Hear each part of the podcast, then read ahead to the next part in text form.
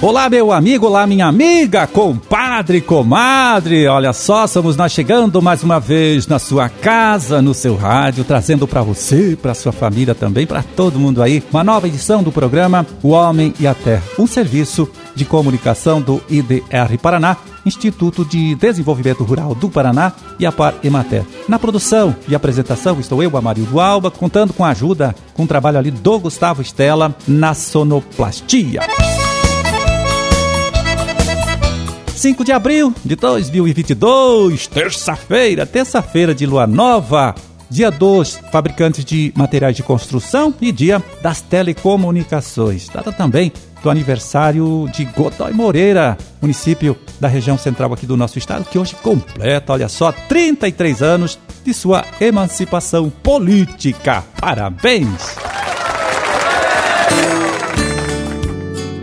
Bom, e vamos começar aqui, olha, passando para você, meu amigo, você, minha amiga, a agenda de eventos técnicos de amanhã, quarta-feira, eventos técnicos organizados pelo IDR Paraná, lá na Expo Londrina, lá no espaço conhecido como Via Rural. Veja bem, tem o encontro sobre fruticultura orgânica, bastante importante, as reuniões sobre melhoramento genético de bovinos de corte e também sobre inovação tecnológica na sericicultura e duas oficinas, né, que são treinamentos mais práticos sobre como fazer a torra do café e como fazer a análise, uma análise simples aí para assegurar a qualidade de queijos produzidos em pequena escala, né, ou queijos artesanais como muitos preferem falar.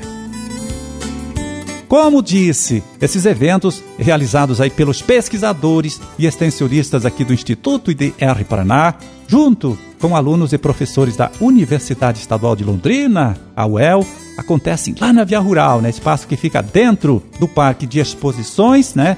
Da Expo Londrina, exposição promovida, a gente já disse, pela Sociedade Rural do Paraná e que vai até o próximo domingo, dia 10 de abril, em Londrina, claro.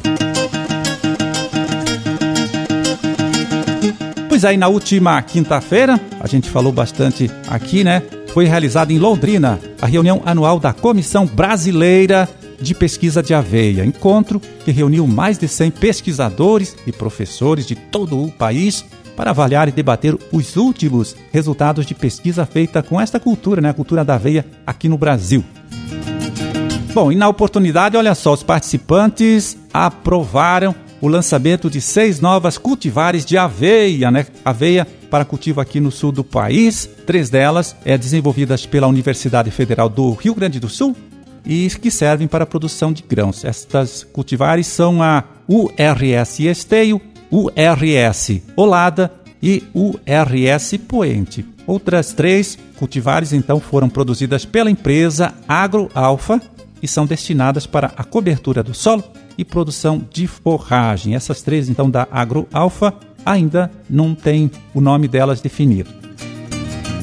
É, todos esses materiais seguem agora para registro no Ministério da Agricultura e em seguida devem começar a ser multiplicados aí, né, pelas empresas produtoras de sementes aqui nos estados do Paraná, Santa Catarina e Rio Grande do Sul.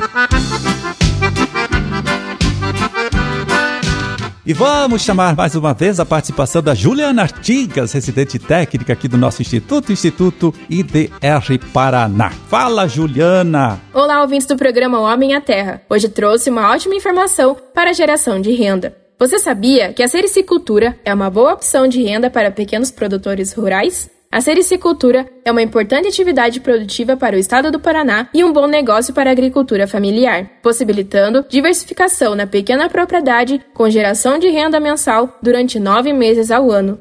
Uma atividade considerada economicamente viável, socialmente justa e ambientalmente correta. O Paraná é o maior produtor de casulos de bicho da seda do país, com participação de mais de 80% na produção nacional. A atividade é uma importante fonte de renda para pequenos produtores rurais, visto que para a produção não são necessárias grandes áreas e o investimento financeiro não é elevado. Analisando o dado das propriedades assistidas pelo IDR Paraná, a remuneração bruta e o custo de produção, a atividade permite obter margem superior a 8 mil reais por hectare por ano. O IDR Paraná tem a missão de promover o desenvolvimento rural sustentável e faz da sericicultura um de seus projetos estratégicos para aumentar a renda dos agricultores familiares, através do aumento da produção e da produtividade com sustentabilidade ambiental. Você ficou interessado? Então procure o escritório do IDR Paraná mais próximo do seu município. Amarildo, eram essas as informações. Até a próxima. Valeu, Juliana. Até a próxima. Sim, muito obrigado mais uma vez. Forte abraço para você. E agora vamos ver como fica o tempo nesses próximos dias aqui em nosso estado, chamando mais uma vez a participação do agrometeorologista Luiz Renato Lazinski. E aí, Lazinski, o que você conta pra gente? Como fica esse nosso tempo, hein? Olá, Amarildo. Olá, amigos do programa Homem à Terra. O clima aí, Amarildo, vem contribuindo aí para as nossas lavouras em todo o estado do Paraná, não é? Estamos aí com chuva aí suficiente que estão conseguindo repor a umidade no solo. É aquilo que a gente vem falando, Amarildo. Esse fenômeno climático laninha ainda persiste, ainda continua influenciando o nosso clima. O mês de abril nós vemos assim como um mês de transição. As chuvas aí já começam a diminuir um pouco. Vai chover, vai chover ainda relativamente bem em abril, não é? Mas deve ser um mês de transição aí, a partir de maio as chuvas já devem diminuir um pouco mais. Mas nós começamos hoje, a terça-feira, com um tempo bom em boa parte do estado. Muita nebulosidade nessa faixa entre o centro-sul, sudoeste, algumas áreas do oeste, aqui no leste também, com bastante nebulosidade, mas nas áreas mais ao norte do estado o sol predomina. E a tendência, Marilda, é que a partir da tarde e noite tenhamos aí algumas pancadas isoladas de chuva ao longo do dia. Amanhã, quarta-feira, quinta-feira e segue assim quarta, quinta, sexta, até o final de semana, nós vamos ter aí pela manhã sol predominando, tempo aí com sol e nuvens e sempre chance dessas pancadas de chuva entre o final da tarde e noite. Isso de quarta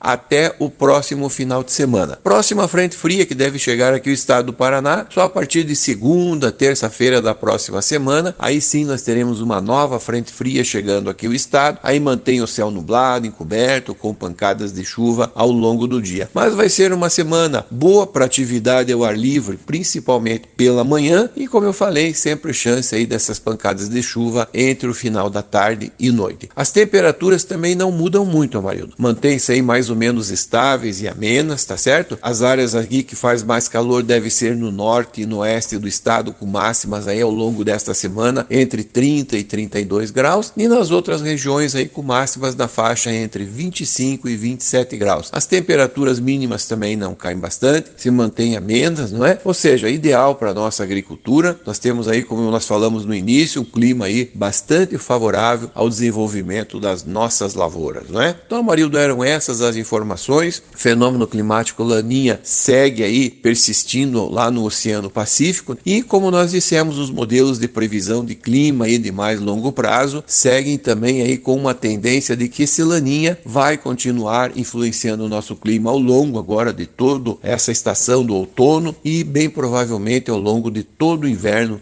deste ano. Marildo, um grande abraço a você e uma boa semana a todos. Valeu, Lazinski. Olha, muito obrigado mais uma vez pela sua colaboração, pela sua contribuição, sempre importante aqui com o nosso trabalho. Um forte abraço para você também.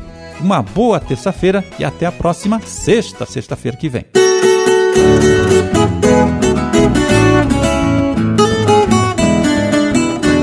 Pois aí, nesta última sexta-feira, dia 1 de abril, o Instituto Água e Terra, o antigo IAP, liberou a colheita e venda do pinhão aqui em nosso estado, né? Agora veja bem, esta autorização é para o fruto maduro, o pinhão maduro, né? Isso porque o pinhão verde contém muita umidade, pode estragar facilmente, né? Pode é, pegar fungos aí e fazer mal depois para a saúde das pessoas que o consomem. Então a colheita está liberada, mas é para o fruto maduro, para o pinhão maduro.